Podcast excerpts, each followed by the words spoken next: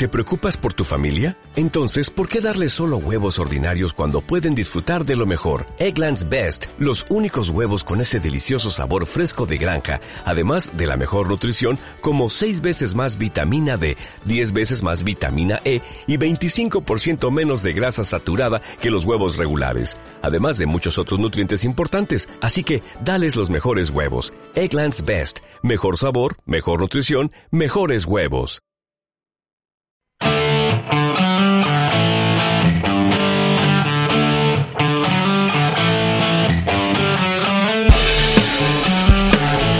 Season Finale. En Metro Radio.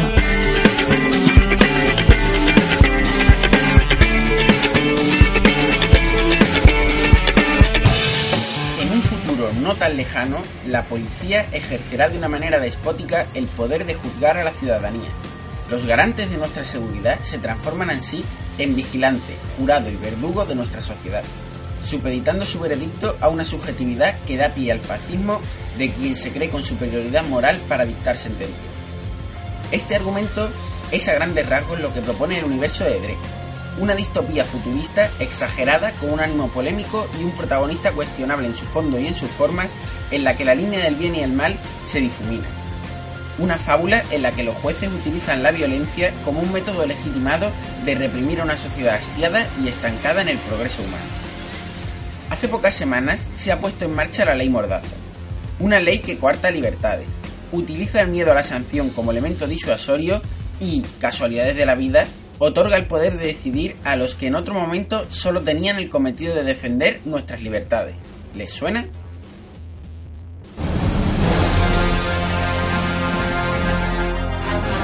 Series.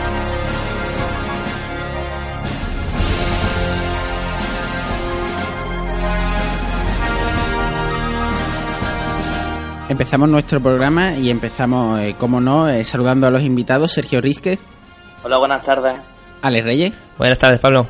Marina Such. Buenas tardes, ¿cómo estáis? Y Miguel Soria. Buenas tardes. Hola, ¿qué tal? Eh, pues vamos a empezar hablando de Juego de Tronos, aunque el programa pasado le dedicamos un amplio especial pero las noticias manda, la actualidad manda y yo creo que esa noticia eh, que sabíamos o que más o menos intuíamos, pero ya totalmente confirmada, que va a tener eh, cuatro escenarios distintos el rodaje en España de la sexta temporada, eh, hay que hablarla un poco. sabemos que tenemos Girona, Peñíscola, Tudela y Almería como, como escenarios del rodaje. Y bueno, eh, yo quiero que me digáis qué es lo que pensáis de ello, eh, dónde se pueden ambientar y sobre todo si creéis que, por ejemplo, eh, tenemos el precedente de Dorne, si es bueno que, que mucho de este rodaje se haga en, escenarios naturales o se haga en escenarios más o menos protegidos que, que, no te dejen lugar a mucha improvisación. Como hemos visto en Dorne, no ha salido del todo bien. Bueno, pues yo pienso que, que lo que lo mismo que te has dicho, que Dorne no ha sido una de las mejores escenas de, los mejores escenarios de la, de la quinta temporada, así que si van a rodar tantas escenas en España, espero que se lo ocurren un poquito más y que se esfuercen y que logren que el producto quede bien, porque tanta temporada en España y no se consigue bien, pues puede ser un problema para Juego de Tronos. Pero eso, eso yo creo que es cuestión de guion. El tema de Dorne era tema de guion, ¿eh? no es tema de, que la localización fuera complicada porque los Reales Acacias de Sevilla son patrimonio nacional y cosas así. Eso es, problema de guion, no es problema de la localización.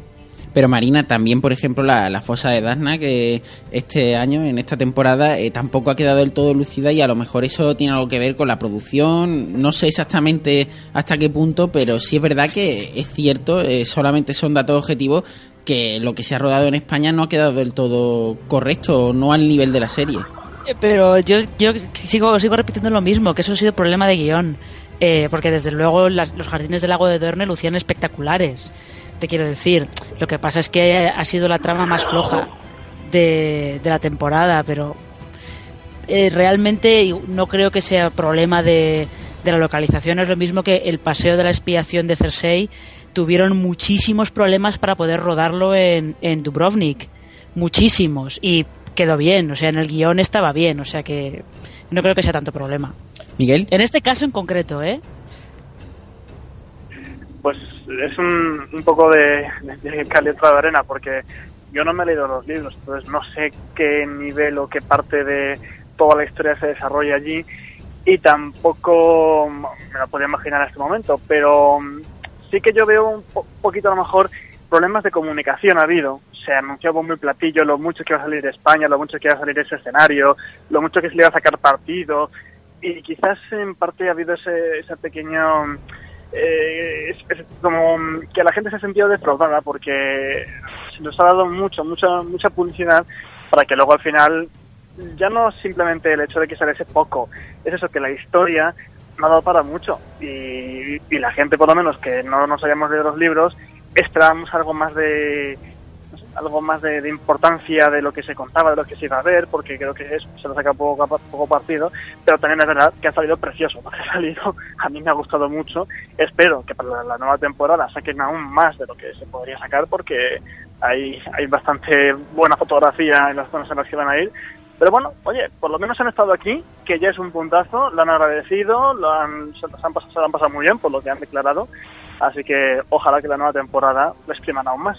Sí, la verdad es que estamos deseando que, evidentemente este rodaje en España de la siguiente temporada eh, sea más fructífero y, la verdad es que podamos disfrutar no solo de los parajes, sino de, como ha dicho Marina, un buen guion a la altura, que, es lo que necesitamos para, para que no solamente queden bien los parajes, sino que quede bien toda, todo el rodaje en el territorio nacional al final lo que importa en, una serie, en una película, en un videojuego, en un cómic, al final es la historia. O sea, si puedes tener la mejor técnica del mundo, puedes tener las mejores cámaras, el mejor reparto y, y, todo lo que quieras mejor, que si la historia pincha, mm, se va a notar. Y en este caso, la historia es muy buena pero se le podría haber sacado un poquito más de, jugo. En todo caso es eso. Siempre, siempre, siempre, lo primero, la historia. Pues ahí queda eso. Eh, vamos a hablar también de Mr. Robot. Eh, la hemos visto la, mayoría de los que de los que estamos aquí. Eh, yo creo que podemos hablar un poco solamente de la sinopsis. Es la historia de, un hacker algo introvertido con una especie de síndrome de Asperger o un síndrome que, que no le permite pensar, o por lo menos eh, piensa mucho, pero no puede transmitirlo al exterior y de otra manera pues lo que hace es hackear y tiene por un lado eh, una profesión normal y por el otro eh, se supone que es una especie de doble, doble vida, se, se, dedica a hackear. Yo creo que es el reflejo de, una sociedad que, que, aunque trabaja para una multinacional no tiene que seguir ese pensamiento y es una serie muy interesante, no solamente por lo que cuenta, sino por cómo lo cuenta. Tiene algunos ecos a lo mejor al Club de la Lucha eh, yo creo que eso que esa va a ser su gran baza y puede ser eh, una, una buena alternativa para este verano. Aquí en el programa hemos hablado antes de, de Mr. Robot. Sí, Mr. Robot. No, hemos hablado solamente de que íbamos a hablar, que, que, era una serie que habían renovado en la, primera temporada sin haber visto un solo capítulo y que era muy interesante por ello. Y ahora hemos visto cuando hemos visto el piloto que sí que es verdad que, lo es, que es interesante. Yo creo, que no decepciona nada las expectativas. Solamente con el personaje principal ya te, te puedes hacer una serie tal y como está construido el, lo, uno de los grandes atractivos del piloto y de, que se sigue continuando por lo que hemos visto en el segundo episodio es que eh, trata al espectador como si fuera un amigo imaginario. Él en la historia tiene ese, ese amigo imaginario dentro de su cabeza y el narrador, digamos que es el mismo, al espectador lo trata tal y como trataría a, este colega. De hecho, hay veces que dice, bueno, yo contigo para qué hablo si tú ni existes. Y está hablando directamente al espectador. Eso, la, el análisis continuo que hace de toda la realidad social actual y de toda la realidad sentimental que tiene él, de todo lo que le rodea y de todas las acciones que va desgranando y dándote un punto crítico en voz en es de lo más mm, sublime que se ha visto en ese aspecto en serie, bebiendo de series como Dexter, por ejemplo, que ya hacía ese análisis continuo, pero dándole una vuelta de tuerca más y haciéndolo como un poco más profundo. Sí, añadir a lo que ha dicho Ale que, que este personaje también construido, que es muy oscuro también, que tiene esa, una lucha interna por sobre si lo que hace está bien o no, sobre lo que pretende hacer, cuán, si si debe hacerlo o no, esa lucha que sobre todo se ve en el segundo capítulo. Además de que el, actor principal, Rami Malek, creo que se llama, lo hace muy, muy bien. O sea, te, muestra los sentimientos, lo, lo que él quiere transmitir, lo, el personaje lo que Es verdad que está anatómicamente muy preparado para el rol de, de, grillado de la cabeza, porque la, la, cara que tiene el muchacho es ya... También, también. Marina. Eh, ah, no, sí, que eh, es verdad que tiene este pobre hombre tiene cara de tío raro directamente, entonces le pega le pega hacer este papel. No es, es una serie que eh, por lo menos el arranque está siendo muy interesante. Tiene así eh, esa especie de conspiración o lo que sea que se está, se está empezando a forjar por detrás es, es bastante, bastante interesante. Desde luego es una propuesta bastante diferente de, de lo que solíamos estar acostumbrados a ver en, en verano. Un, un, detalle que me parece que define que es como una declaración de intenciones de la serie, que te muestra cómo se lo están currando o, o a qué juegan, es cuando hablan de esa compañía que podría ser una mezcla de, de Google y Hacendado y Apple, y porque lo tiene todo, que está en todos sitios, te la presenta como E-Corp, como E-Corp, pero te dice que para él es más Evil Corp. Y en ese momento el plano del logo cambia, la empresa pasa a llamarse Evil Corp y todos los personajes de la serie, él cada vez que escucha el nombre de la serie y cada vez que, lo, que se habla de ella, es sobre Evil Corp. Entonces es como una manera de meterte en su cabeza desde el principio y hacerte ver la realidad a través de como lo ve él con sus ojos que parece que no están demasiado acuerdos. Sí, digamos que todos, todo pasa por el filtro de, de lo que realmente él está pensando. Yo creo Y que eso- no nos debería extrañar que algún personaje fuera inventado, rollo... Eso, es lo que me temo, que sea una serie tramposa. Eh, Tú no la has visto, ¿no, no Miguel? No, me temo que no. Pero te la, estamos, te la estamos vendiendo bien, ¿no? Me parece que, que te está... sí, sí, eso sí. Si es como una narración en primera persona. que es un- es un narrador no fiable, por decirlo de alguna manera. Sí, también, Sí, claro, depende todo de, de él, que está loco, y entonces, pues, como lo, como lo interpreta él es como se supone que lo vas a interpretar tú, y puedes jugar un poco con eso, los guionistas, ¿no?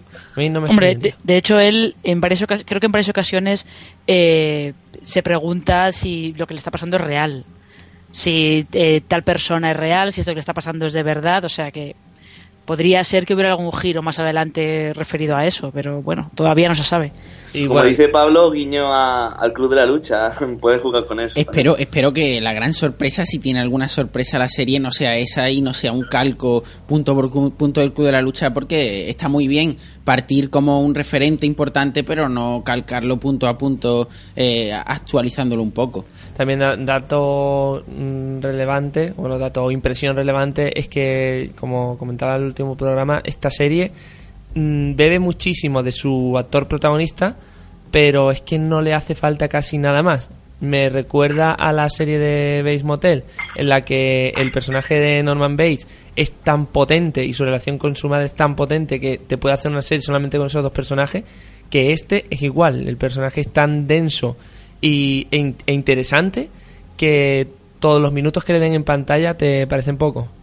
Pues de una serie con un protagonista denso y con un narrador no fiable a una serie que directamente es no fiable, la serie en sí, porque vamos a hablar de Wayward Pines.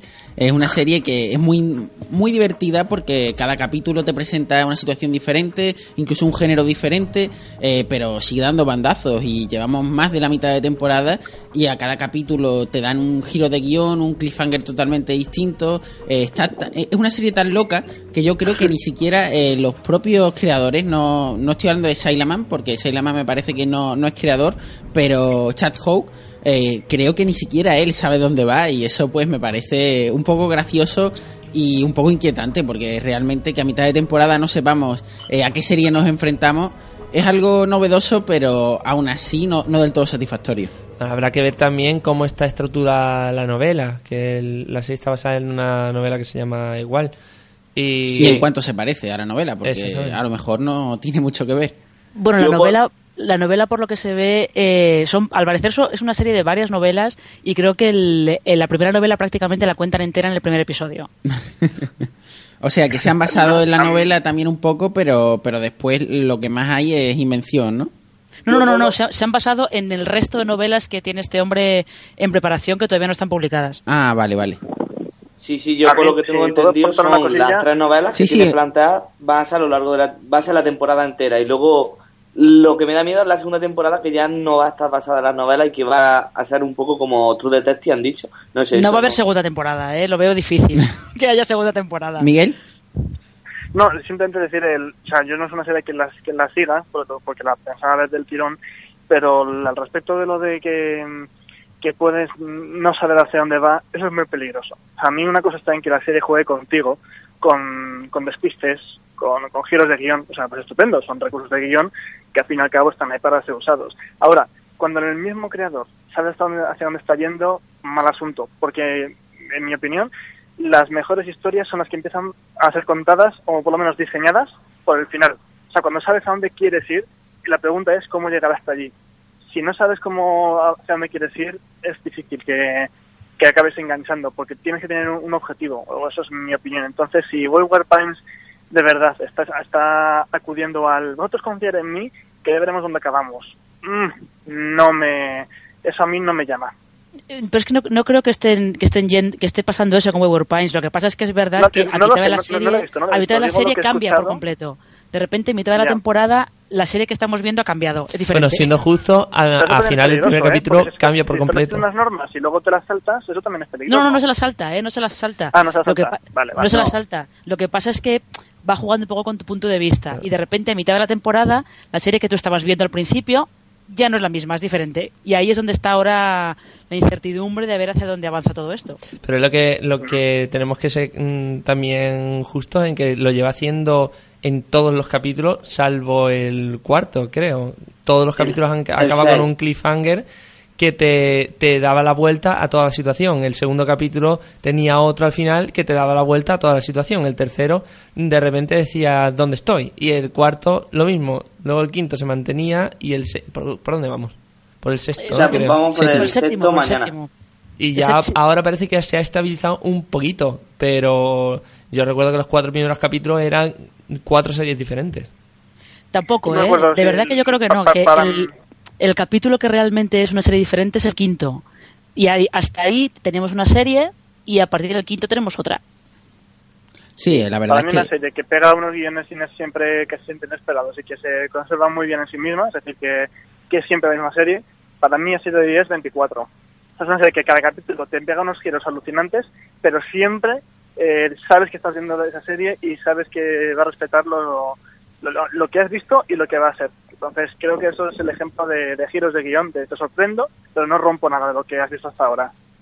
Pues de una serie que no sabemos a dónde va a una serie que, que yo creo que sí lo sabemos, que es True Detective, esta segunda temporada, que parece ser, o por lo menos la, sensación que hay global es que es una temporada a lo mejor más simplificada, eh, más sencilla, eh, sin tanto sin tanta comedura de tarro como, como había en la primera y tanta metafísica, pero claro, también hay que tener en cuenta que incluso el género al que se escribe es un género un tanto distinto, es más eh, eh, noir californiano eh, que medio paranormal como, como había en la, en la anterior temporada. Y yo creo que dentro de su género sí está haciendo las cosas bien, sí está siendo correcta y sí está presentando unos personajes de manera eficiente como, como hace Pizzolato, con un tempo tranquilo, más de novela negra que, que de televisión o que con mucha actualidad, pero, pero yo creo que sí está haciendo las cosas bien, lo que pasa es que no está sorprendiendo y sobre todo eh, no está dejando lugar al gran misterio, que, es lo que pasaba en la anterior temporada, que los personajes eran tan interesantes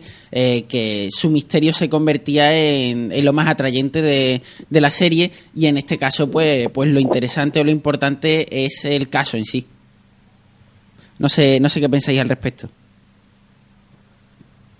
Marina. sí, sí, es, es un poco, es justo lo que estabas comentando, que lo que le pasa a True Detective en esta segunda temporada es que es, es, es correcta, es, eh, yo diría que está bien, pero es verdad que se, se mete en un género que está más, está más trillado y se ha vuelto un poquito más convencional en ese aspecto. Entonces, eh, probablemente pues ha perdido el factor sorpresa de la primera temporada. Yo creo que de momento no está mal, que no, no está siendo una mala serie como estoy leyendo por allí, que parece que de repente ahora han salido todos los que le tenían ganas de destrozarla en la primera temporada y que no se atrevían entonces y que ahora está, se están tirando al cuello, pero es verdad que pues ha perdido mucho, ha perdido, ha perdido bastante personalidad propia, yo creo, al quedarse en una historia un poco más, un poco más, no sé si convencional, pero que hemos visto ya más veces. Miguel. Eh, la segunda temporada no la he podido ver porque mi trabajo me exige ver una serie diferente cada semana y mantenerme al día es muy muy difícil, pero La primera temporada sí que es verdad que sorprendió. Muchos la calificaron como la serie del año. A mí, francamente, me pareció muy buena, pero tampoco me parecía eso la revelación del año, no sé, a mí personalmente, pero mm, el- la primera era un parte para mí del éxito fue eh, la relación genial entre Woody Harrelson y Matthew McConaughey, me parecía que estaba muy bien llevada, además como son amigos en la vida real, pues esa química se notaba. Y luego lo extravagante y duro de los casos, eso de, de- del ambiente que te, que te oprime, que apenas te deja respirar, claro, eso pues impactó, en su momento cuando salió impactó, la gente ha esperado yo creo que algo más opresivo, más incómodo incluso, más, más negro, y muchos no han encontrado eso. Entonces, bueno, siempre va a haber gente que se queje, que la destroce, que cada minuto que pase la, la analice con, con ganas de, de- de- de- de destrozar cada plano, pero yo prefiero ver las series de una forma como más abierta de, bueno, no es lo que me esperaba, pero podría no estar mal. Entonces tengo que esperar a ver la segunda temporada. Y porque la primera a mí me gustó, no me fascinó, pero sí que me gustó y creo que si se hacen las cosas bien, pues oye, tampoco hay que destrozar las cosas porque no sean como uno esperaba que, que fueran. Un apunte es que la verdad es que aquí eh, te trasladas a California, eh, quizá eso pierde pierde mucho de esa, de esa atmósfera opresiva, pero aún así yo creo que se han hecho las cosas bien en el aspecto de que han mostrado una California asfixiante, eh, pese a ser al aire libre y pese a tener eh, playas y tal, pero, pero lo han logrado enfocar de una manera que, que el ambiente siga siendo asfixiante, incluso algo onírico, y eso yo creo que, es positivo y que, que refuerza un poco eh, la labor de director que sabemos que eh, Kari Fukunaga lo hizo muy bien en la primera temporada y en esta segunda Justin Lin tenía el listón muy alto. Eh, Sergio, no sé si has visto tú eh, True Detective, la segunda temporada. Vi el primer, vi el primer, primer capítulo de la primera y de la segunda, para pero ninguna de las dos me ha conseguido enganchar lo suficiente. El ritmo es demasiado lento para mí. Sergio pero y yo bueno, nos repartimos los palos. pero bueno, a mí me, me, me gustó esta más que la otra, quizás, no sé, porque la otra a lo mejor no tardaba tanto, la otra tardaba más en empezar la historia y esta a lo mejor en el primer capítulo es un poquito más rápido y casi que me enganché un poquito más a los personajes. Colin Farrell me gustó mucho y también el, el actor que sale en John Carter, que no me acuerdo el nombre. Taylor Pues Taylor también-.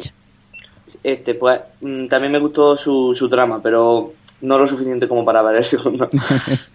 Y de una serie en su apogeo a una serie que parece ser que está dando los últimos coletazos. Eh, lo digo con algo de tristeza porque es Aníbal. eh, ha finalizado los contratos de Hugh Dancy y Matt Mikkelsen.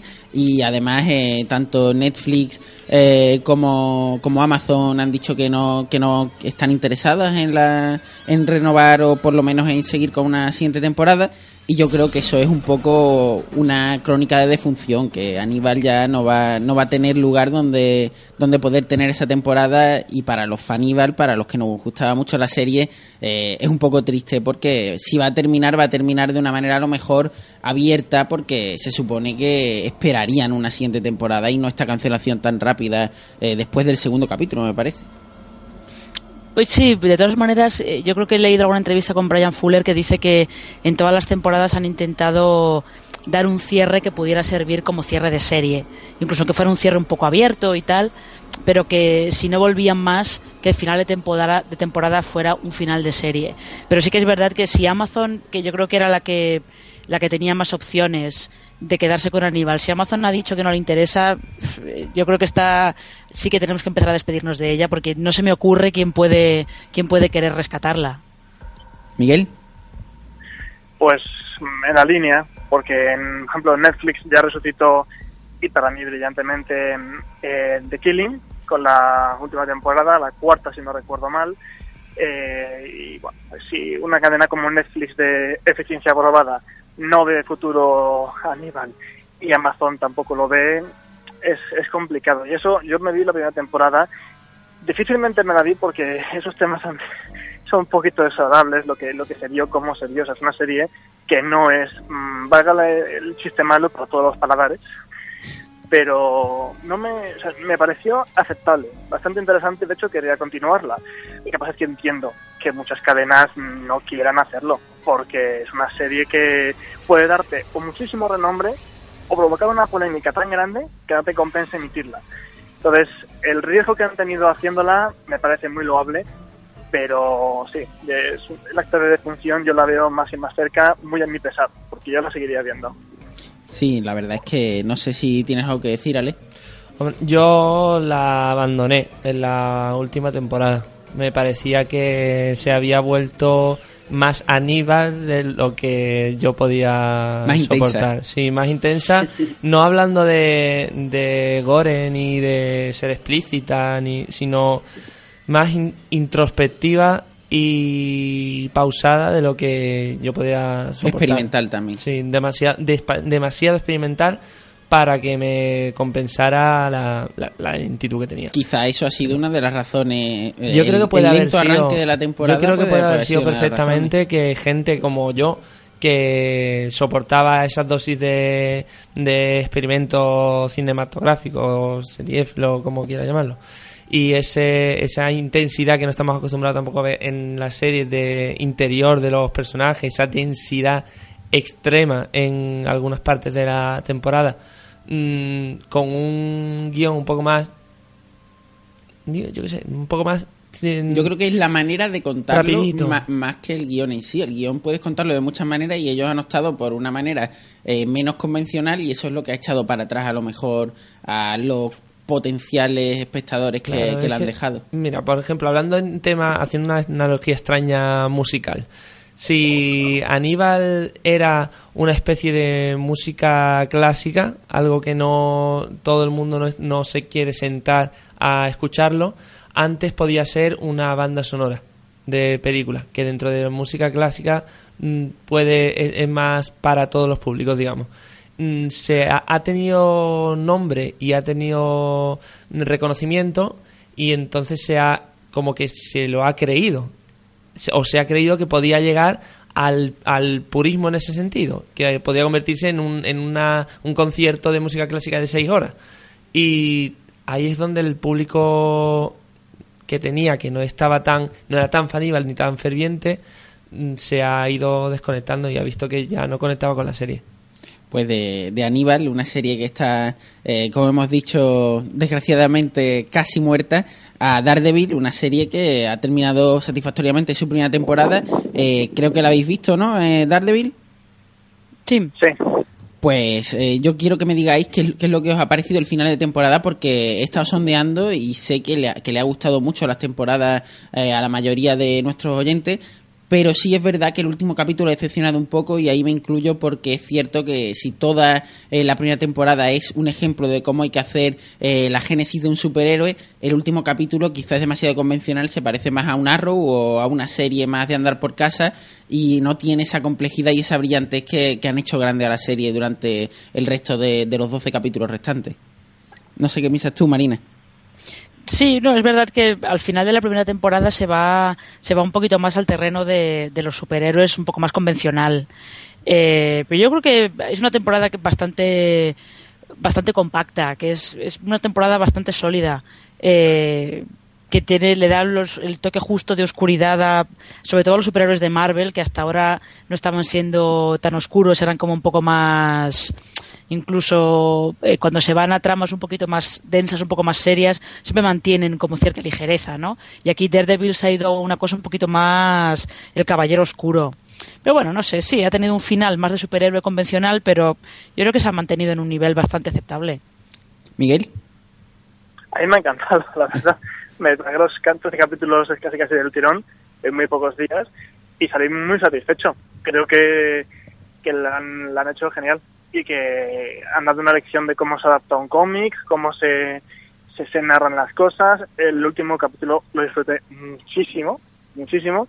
De hecho, ya lo dije, me, creo que es seguramente una de las revelaciones de, de este año y yo vamos, yo le he recomendado a todo el que he podido porque creo que Netflix y Marvel han hecho un producto muy muy bueno con buenas actuaciones, un Wilson Fisk que es que da miedo de lo que puede llegar a hacer, un Matt Murdock mm, para mí muy creíble y un- uno- unas coreografías, unos planos secuencia y en general una calidad técnica que a mí más de una vez me han hecho aplaudir. Entonces yo es que soy un entusiasta de lo que he visto. Me esperaba algo bueno, pero es que creo que al final ha habido algo superior y, y merece la pena de verdad que se destaque, que han hecho un trabajo soberbio. Sí, la verdad es que sí, sobre todo cuando es una serie de Netflix y no todo el mundo tiene acceso y evidentemente cuando, cuando llegue a España pues, pues habrá que darle también un poco más de bombo para que la gente la vea. Hay que decir que ya tienen eh, varios personajes de la siguiente temporada, ya sabemos que va a salir de Punisher, que va a estar interpretado por Joe Werthan, eh, sabemos que salió por ejemplo en Fury, era el menos amigable de todos los integrantes del tanque. Y Electra que va, que va a interpretar la Elodie Young que salió en G-Joe. La verdad es que no, no he visto G-Joe, pero he visto una, una foto de la actriz y, y no me da mucho la sensación del extra, pero bueno, eh, está en buenas manos y sabemos que puede hacer gran cosa. Sobre todo con The Punisher, que es un personaje que se me antoja eh, súper interesante y muy potente para, para renovar las tramas. Yo es que pienso en Electra y me acuerdo de Jennifer Garner, así que cualquier mujer que no sea Jennifer Garner no se me hace para el papel. no sé qué pensáis de, de estas dos incorporaciones.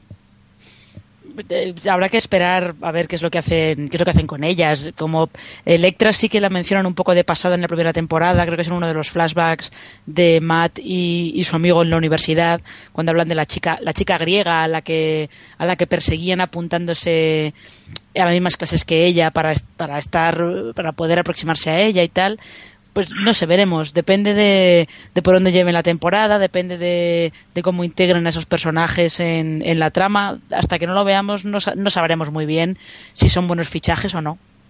Miguel. Totalmente de acuerdo.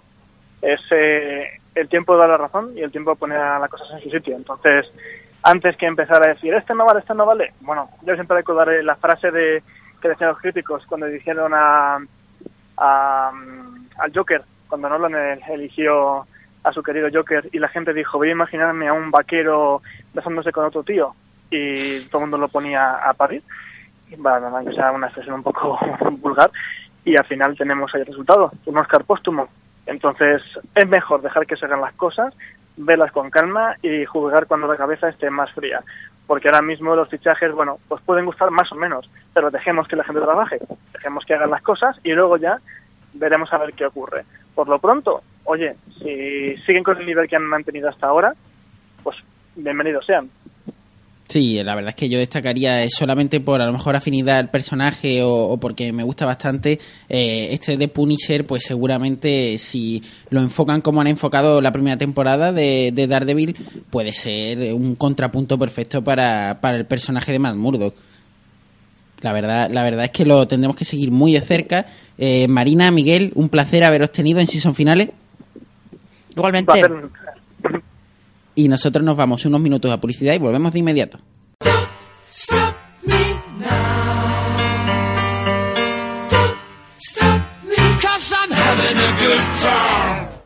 En la Fundación Josep Carreras llevamos más de 25 años luchando contra la leucemia. Ayúdanos a que nuestra labor de investigación no pare. Envía un SMS con imparables al 28027. Fundación Josep Carreras. Hasta que la curemos, no pararemos. Coste del mensaje 1,2 euros. Donativo e íntegro. Disponible para Movistar, Orange, Vodafone y Yoigo. Literaria Somelai, llévame pronto. ¿Qué te pasa, Frodo? Pues casi nada, que vengo andando desde Mordor y me duelen ya los pies. Pues ve a darte un masaje. ¿Aquí en la comarca? No, insensato, en Estética Elizabeth. Centro Proiónico Estética Elizabeth. Estética tradicional y tecnología indiva. Masajes, pedicuras, depilación. 665-654848. Llama y siéntete mejor. Aquí o en Mordor. Ah, ahora sí, qué agustito. Autovisa. Tu Ford, en Autovisa siempre al mejor precio. Date prisa, ven a Autovisa, en Avenida de Velázquez 309 en Málaga y Juan de la Cierva 8 en Marbella.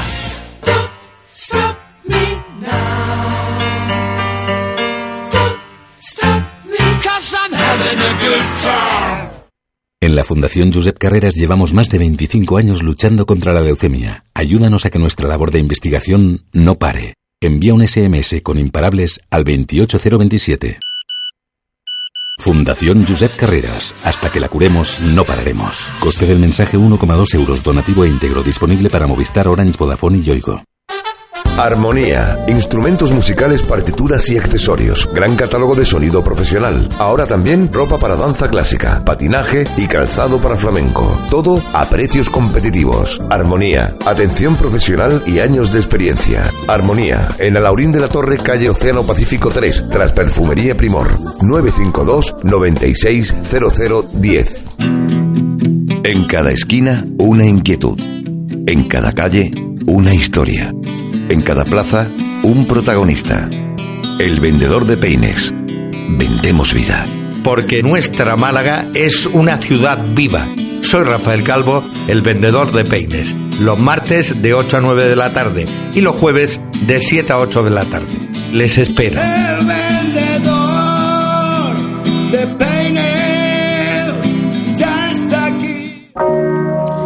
Seguimos y seguimos eh, hablando de series. Vamos a hablar ahora de, de Humans de la AMC. Es una adaptación de la serie Real Humans sueca y yo creo que es muy interesante porque trata un tema, o bueno, eh, trata un tema de ciencia ficción como puede ser la existencia de robots, pero desde un punto de vista muy práctico, muy, muy como vimos en Ex Machina, por ejemplo, eh, con robots eh, con sentimientos o con robots con emociones y tocando temas que ya se to que ya ha tocado Isaac Asimov, pero desde un punto de vista diferente.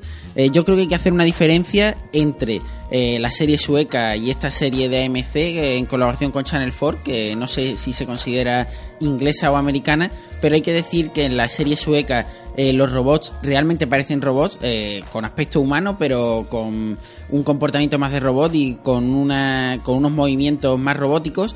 Y sin embargo, en esta Humans más, digámoslo así, para todos los públicos, los robots, más que parecer robots, eh, parecen humanos eh, o, pare- o se les da una apariencia más humana con unos movimientos más suaves, más, con más cadencia. Y yo creo que esa es la diferencia máxima porque si lo que te transmite en la sueca es que están conversando o interrelacionándose entre robots, aquí eh, no son tantos robots y eso hace que incluso se le dé un punto de vista diferente y más original y más inquietante que, que la original. Así que yo creo que si hay que recomendar una de las dos versiones, eh, podemos recomendar antes la esta nueva que han sacado, que a lo mejor incluso tiene, tiene un ritmo menos pausado y encima eh, incorpora este nuevo incorpora este nuevo género como podría decirse que es que los robots eh, aparte de, de ser robots pueden parecer personas y eso eso le da un toque muy muy interesante y muy fresco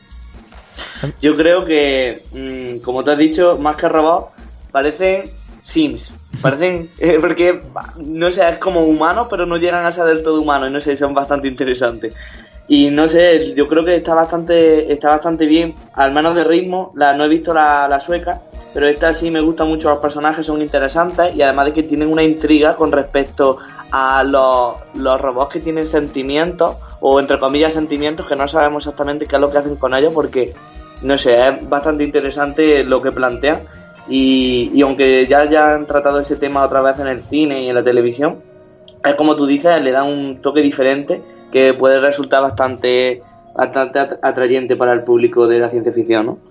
A mí lo más interesante que me resulta de la serie es que como en como en Ex Machina se presenta al androide como algo que va a ser cotidiano, que de hecho en, en nuestro Humans es sí, pero muy cotidiano. Hemos visto esto, por ejemplo, en, en películas como Yo Robot y de, de ese género, en el que siempre hay, siempre se abre con una persona que está anti-robot y que quiere demostrarlo por encima de todo.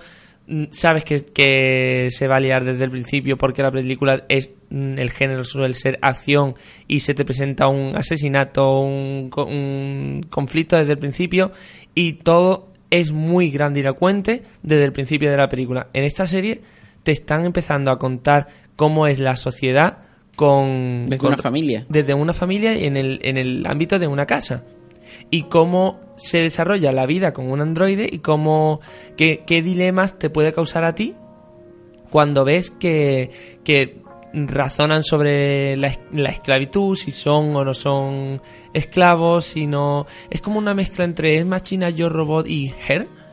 Sí. Que, que es muy interesante. Tiene la, el- la filosofía sobre, sobre el amor, sobre la- las relaciones interpersonales, mm, lo lleva todo al terreno cotidiano, que, no, que le da el- ese puntito original. La analogía social también es muy importante porque vemos, o por lo menos yo lo he visto en la, en la serie sueca, que eh, no solamente estamos hablando de robots, sino que estamos hablando de personas que hacen el trabajo, o máquinas que hacen el trabajo de personas. Claro, esto Y es lo que, lo que puede convertirse, lo que Racismo. parece que lleva el, el- Eh, es todo- es en convertirse, convertirse en un, en un distrito 9. Sí, como no, lo que hacía el distrito hay que- 9 hay que con tener en cuenta- aliens, esto lo va a hacer con robots. Hay que tener en cuenta que al ser sueca, eh, en Suecia el tema del racismo lo hemos visto en muchas series, muchas películas, está muy presente. Y yo creo que también siendo inglesa, que los ingleses saben tratar muy bien esos temas y, y pinchar donde duele, pues también sabrán hacerlo como, como lo hicieron en Black Mirror, por ejemplo, que también es de Channel 4. Totalmente. También ha- tiene un puntito Black Mirror muy interesante. Sí, y sí, es lo que dices, que igual que Distrito 9 cogía a cucarachas gigantes para ponerte en la situación en la que la gente en Sudáfrica veía a, a los negros como de otra especie sin tratarlos como personas e intentar al principio de la película mm, que te pongas en ese lugar y que tú mismo seas racista al principio de la película para luego descubrir que esos alienígenas eran también, entre comillas, personas, eran entes con sentimientos y que se merecían un respeto. Mm, igual esta película, esta serie empieza el capítulo con el personaje tremendo de la niña pequeña que todo el rato está recordando que es una cosa que, que la posee, que su amiga tiene otra, que quiere lle- llevarla para acá, llevarle que es como su juguete y los tratan como juguetes y como máquinas recolectoras. Mm, Parece que eso va a ir cambiando y que igual durante la serie nos mostrarán que mm, pueden llegar a, a ser máquinas, pero tener un, un derecho. Sí, es utilizar la ciencia ficción para, para un propósito mayor y para contar una historia mucho más grande en ese aspecto. Eh, no sé si tienes alguno, algo más que decir, Sergio.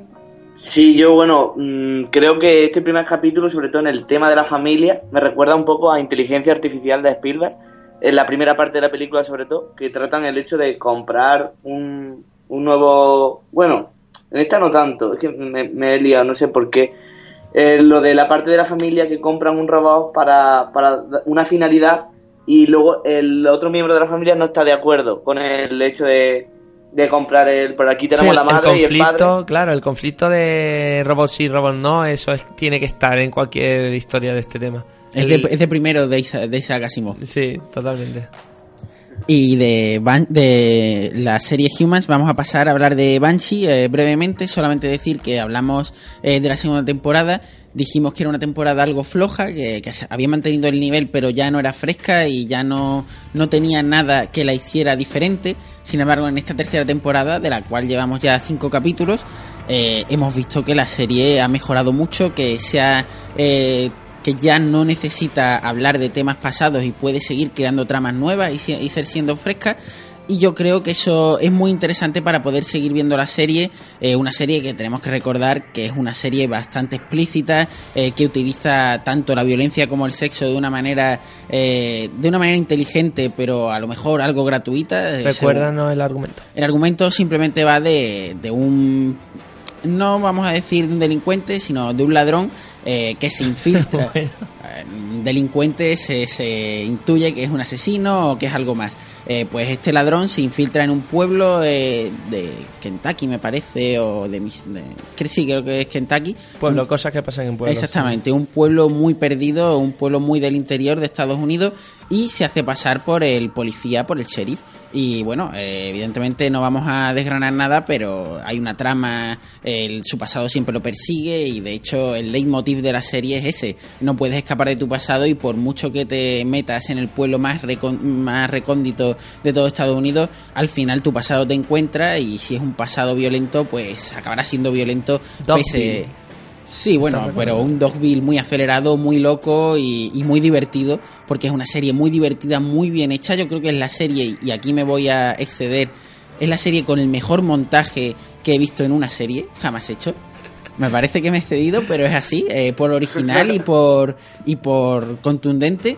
Y es una serie que hay que ver. Eh, Banshee temporada 3 lleva 5 capítulos y hay que verla, eh, muy recomendable. Eso te lo escuché también de, de hacer, ¿eh? Vas a tener que ir comiendo tu- tus comentarios. Pues yo ya te he dicho, la tengo en el tintero. Sí, la primera temporada te va a parecer muy fresca y, y muy sorprendente. La segunda la puedes disfrutar, pero es más de lo mismo. Es como si hubieran alargado la primera temporada 10 capítulos más. Y esta tercera, pues ya crea nuevas tramas y tramas súper interesantes porque todo lo que pasa en el pueblo eh, es muy extremo. Y ¿Capítulos eso- por temporada? Son 10 capítulos, es una serie de Cinemax, con lo cual la calidad eh, de la producción está totalmente garantizada porque es una filial de HBO, con lo cual eh, cualquiera que quiera ver una serie de calidad y una serie que te permita desfogarte, porque eh, la verdad es que una serie con tanta violencia al final lo que hace es que te desfoga y, y si has tenido un mal día pues, pues lo pagas con, con el capítulo, con lo cual eh, ahora eh, creo que se está emitiendo en Canal Plus, se puede ver perfectamente. Banshee con dos E. Banshee con 2E. Y hablando de, Canal Plus, tenemos que hablar de la entrada de, de Movistar Plus, eh, de Movistar Plus en, en Movistar. Eh, se ha fusionado con Canal Plus y parece ser que hay un poco de oscurantismo en los comunicados de prensa, eh, que hay demasiada segmentación entre canales, que hay que pagar por unos paquetes que antes no tenías que pagar. Parece que no están haciendo las cosas del todo bien, que la migración no les ha salido bien porque lo han anunciado muy tarde o podían haberlo anunciado dos o tres meses antes y esto no hubiera sucedido. Y lo peor de todo es que el Canal Plus que conocíamos ha muerto porque el primer canal de Canal Plus lo han descafeinado totalmente, le han quitado la mayoría de películas, la mayoría de series para poder vender ese paquete de Canal Plus al resto de, de compañías y no perder la exclusividad. Hombre, yo como cliente eh, tampoco me ha dado tiempo a investigar mucho, pero mm, me encuentro con que tengo canales nuevos, otros lo han quitado, y no sé, tengo más canales que antes, y creo que pago lo mismo. Entonces, no sé si, si me van a cobrar más al final del mes o, o qué, pero yo creo que, que, bueno, ahora mismo, por lo menos para mí, no está mal. Sergio, creo, y no es por darte una mala noticia, que sí que te van a cobrar más y que tendrás que reclamar. Ve ahorrando, Sergio. No, no, no, ve llamando, ve llamando, infórmate porque están haciendo las cosas bastante mal. No sé qué grado de, de responsabilidad tienen y cuánto hay de incompetencia y cuánto hay de, de querer cobrar de más. Pero no lo están haciendo todo lo bien que deberían. Sí, yo llamé esta mañana, pero no están todas las líneas ocupadas. O sea, Claro, todo el mundo está igual, está pensando y con la mosca detrás de la oreja de qué es lo que me van a cobrar. ¿Pero esto cuándo ha pasado? como Eh, es que Ha sido además, hoy. es que exactamente, han sido demasiado oscurantistas y no han anunciado esta fusión y no han anunciado cuándo eh, iba a suceder hasta que ya era inminente y ya no podías ni cambiarte de compañía o ni saber qué, qué es lo que realmente te iban a meter de más y la verdad no, no lo han hecho bien. Pero antes de terminar esta sección de series tenemos que dar dos apuntes. Uno es que ha terminado Penny Dreadful, eh, ha terminado la segunda temporada.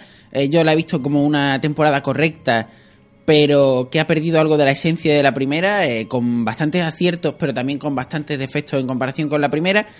Y bueno, solamente podemos decir que los personajes siguen siendo interesantes, que sigue manteniendo la misma magia, pero eh, ha perdido un poco de la profundidad que tenía la primera y que era lo que la hacía diferente. Ahora es una muy buena serie, pero una serie más convencional. Yo estoy de acuerdo contigo. Cuando empezó esta segunda temporada, creía que había solucionado los, los- mis problemas de ritmo con la primera, pero es verdad que el principio parecía un poco más, más presto. No, pero, pero sí ha Pero- ido rápido, sido una Sí, temporada sí, muy pero no así. A lo que me vengo a referir es que no es que haya cogido la primera y la haya mejorado, que era lo que yo discutía con Francis hace unos cuantos programas, en los que yo defendía que eh, seguía teniendo la esencia de, de la primera, pero que había mejorado en ritmo. Mm, se ha, como tú dices, se ha superficializado muchísimo al, al término de la temporada. Tiene un capítulo final hiper descafeinado y que para mí lo- la, la serie ha ido como descendiendo conforme avanzaba en densidad, en contundencia, ganando ritmo para perderlo todo también en el último capítulo porque el, el último capítulo ha sido un frenazo básicamente y no sé, no, no me ha dejado eh, buen sabor de boca pa- para tener la espera a la tercera temporada. Ha ganado ritmo en- y ha perdido a su vez otras cosas, eh, ganando ese ritmo. Ya, sí, ha perdido esencia. Sergio, Yo- tú también la has visto, ¿no? Yo me quedan seis capítulos, porque empecé la semana pasada y por mucho que he corrido no he llegado. Estás en la etapa buena todavía. Y es, ba- es bastante lenta. La primera temporada, sobre todo, la segunda parece que coge un poquito más de ritmo, pero por donde yo sigo tampoco tanto. Y no sé, por ahora a mí la segunda temporada, por ahora me está gustando. Por el tema de las brujas, está ahí y tal.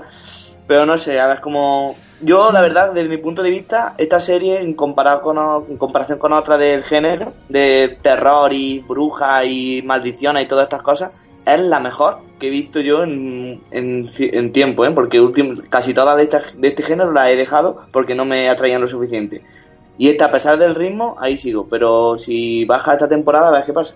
Hombre, teníamos Coven de American Horror Story que le pasó lo mismo que le ha pasado a esta. Eso Empezó con muy buen ritmo y fue descafeinándose y perdiendo todo el interés que yo creo que hasta la dejé. Eso mismo iba a apuntar. eh, parece ser que todas las series que incorporan brujas, eh, la bruja eh, equivale a superficialidad. Sí, además Sí, el- sí, el sí, aquelarre en esta serie parecía que iba a dar muchísimo juego, que iba a tener una... que, que siempre había algo más detrás de la cortina y se han caído las cortinas y has dicho, madre mía, si no... Era todo eso, era todo cortina. Vendían humo. Pues, pues sí, pues, pues es una, una lástima, porque la verdad es que por donde yo voy es lo que tú me estás diciendo, que, que da esa sensación de que hay algo más detrás. Bueno, no, no, no haremos que deje de ver la serie solo por, por cómo ha terminado. Eh, vamos a hablar también de, del adiós a subtítulos.es. Eh, como hemos comentado en la editorial, la ley Mordaza eh, se ha llevado por delante a una web muy interesante, una web que hacía un trabajo muy desinteresado y apasionado y que se ha ido al traste. Eh, sabemos que evidentemente había una había un beneficio económico de los creadores de la web, que ahí no nos vamos a meter, pero la gente que trabajaba de manera totalmente desinteresada, aportando sus traducciones y aportando eh, traducciones de series muy concretas, a lo mejor inglesas o nórdicas o incluso anime, que, que Imposible- real- imposible imposible de- de encontrar en otro en otro sitio y que hacía un trabajo maravilloso y que ahora mismo ya no ya no puede hacer pues evidentemente yo no creo que, que el perjuicio que, que le causara a la industria eh, fuera lo suficiente como para tener que tumbarla pero así están las cosas y ¿Ha nosotros- sido tumbada o ha sido un cierre ha sido un preventivo de cierre preventivo, ha sido un cierre preventivo como están haciendo muchas webs. Eh, no nos vamos a meter en si son webs legales o ilegales, pero es cierto que en este caso, en el de subtítulos, eh, toda la gente que trabajaba ahí, eh, me estoy refiriendo a la gente que eh, traducía, no a los que albergaban la, la web, que eso sí seguramente se lucrarían. Eh, era todo desinteresado y todo un trabajo para, para poder eh, crear una buena comunidad seriéfila y es lo que se estaba haciendo. Y además que yo creo que ofrecer subtítulos no es algo que afecte directamente a, a- a la piratería, o sea, no se considera del todo, o sea, peor será subir enlaces o cosas eso.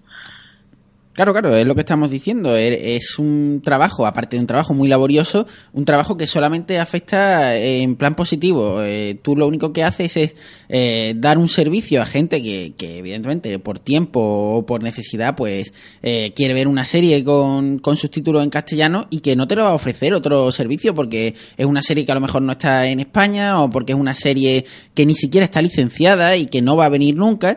Y la única manera de poder verla y poder enterarte es esa y, y la verdad, eh, creaba, creaba una comunidad que ahora ha desaparecido, supongo que reaparecerá en otro, en otra web, porque pasa siempre, pero es ponerle trabas a, a un sistema que evidentemente tiene que cambiar. Es, la discusión de siempre. Sabemos que se va a seguir haciendo. Si la solución para este tema, como para muchísimos temas controvertidos, este, todos sabemos a los que nos referimos, que si hablamos lo mismo con temas de prostitución, de legalización de sustancias y tal, el- la regularización normalmente suele ser el- la, la manera más efectiva de hacer de, de controlar una, un comportamiento Sí, delictivo. que- en que este caso, la regularización paliar el sería, mercado negro, de claro, en este caso la regularización sería hacer un mercado legal mm, productivo, realmente atractivo para, para los usuarios. Que está empezando, mm, sí, que vemos como con casos como el que hemos comentado hace un ratito de Movistar Plus, igual no se está poniendo toda la buena fe que se debería. siendo malos, esta, esta, esta mm, ley, la ley de la ley Mordaza ha salido al mismo tiempo, por lo menos este apartado de la ley ha salido cuando sale Movistar Plus y han tumbado subtítulos.es o han cerrado cuando sale Movistar Plus. Eh, hay mucho, mucho Ahí lo sustento dejo, detrás, ¿no? ahí lo dejo, pero evidentemente las casualidades aquí no existen y sabemos que habrá pesado sí o sí porque estas industrias tienen mucho peso y estamos hablando de un gigante como Movistar que encima ha absorbido a otro gigante como era Canal Plus. Sí, sí, es lo que, lo que estamos diciendo. Aquí va a venir Netflix y con qué. A ver, tenemos Movistar, teníamos Movistar series y ahora tenemos Movistar Plus y hazte el menú y a ver cuánto tienes que pagar más que tenías que pagar antes para tener lo mismo. Y tenemos Zombie que tiene una oferta de cine increíble por la que tienes que pagar también en demanda por casi todas la- las películas decentes o, o con una que tengan, yo qué sé, una, un tiempo de cinco años. No se, no se hacen, seguimos sin, sin hacer las cosas bien, seguimos sin colaborar para que esto se acabe de verdad, porque mm, es el dinosaurio que está intentando imponer su Jurásico en el siglo XXI. El meteorito no se acerca, sino que ya está, ya está, ya ha impactado el cráter. Es que no pueden, se están negando a la evolución y al final le pasará como le pasó a, a los directivos del mundo de la prensa escrita, que eran tan mayores y tan aferrados a su forma de trabajar que no han sabido adaptarse y ahí lo tenemos, muriendo. Mm, Esta gente no va a poder luchar contra lo que es Internet. Internet está ahí y y se va como un dinosaurio, Jurassic Park se abre camino. Y si cierran ahora esto, mm, saldrá otra web. Y saldrá y habrá salido y seguramente ya Y ya estará en funcionamiento. ¿Y quién echa de menos ahora series junkies? Pues ahí queda eso. Eh, Vamos a hablar eh, muy, muy rápidamente eh, sobre películas.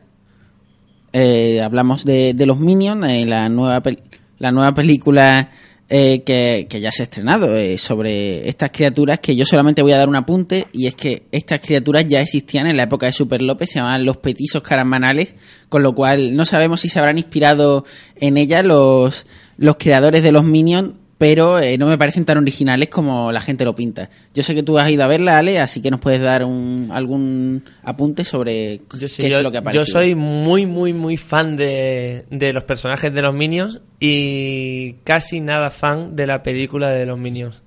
Mm, Tenía miedo, incluso había una conversación antes de ver la película sobre la serie, no sé si aquí en el programa o fuera, no recuerdo, sobre la serie Aida, en la que... No, aquí en el programa no hemos hablado de Aida, seguro. teniendo en, en consideración que el personaje de Aida funcionaba muy bien en Siete Vidas, pero que luego cuando hicieron el spin-off mm, quedó totalmente clisado por el, por el resto del elenco y el personaje en sí ya no resultaba siquiera cómico, el personaje de Aida.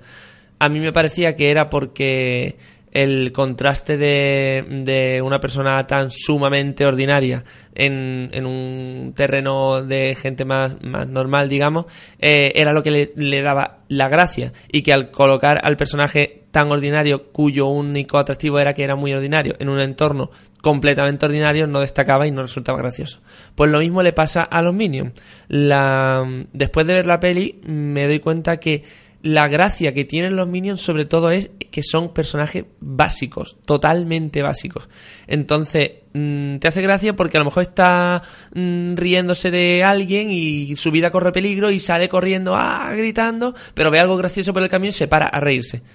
Básico, el típico plano. gag. El Claro. típico gag que, que funciona un minuto, dos minutos, a lo mejor tres minutos de, de 60. a Claro, pero es incompatible con coger a tres minions, darle una personalidad diferente a cada uno de los tres minions, un objetivo en la vida y un- una escaleta y un recorrido durante una película. ¿Qué pasa? Que tenemos dos, dos localizaciones, la de los minions protagonistas y la de los grupos de minions, y solamente funciona la de los grupos de minions, que son los minions secundarios. Siguen funcionando igual de bien como personajes secundarios, vacíos, planos y pachangueros, pero no funcionan casi nada como protagonistas de, de la película. Entonces se hace un poco mm, cansino. También... eh, Como la ardirrata de Ice Age, por Totalmente, ejemplo. totalmente. Esa, no puedes hacer una película sobre esa ardilla. Y hay, hay cortos, me parece, también. Lo que pasa Y es no que son, son... pero son cortos. Sí.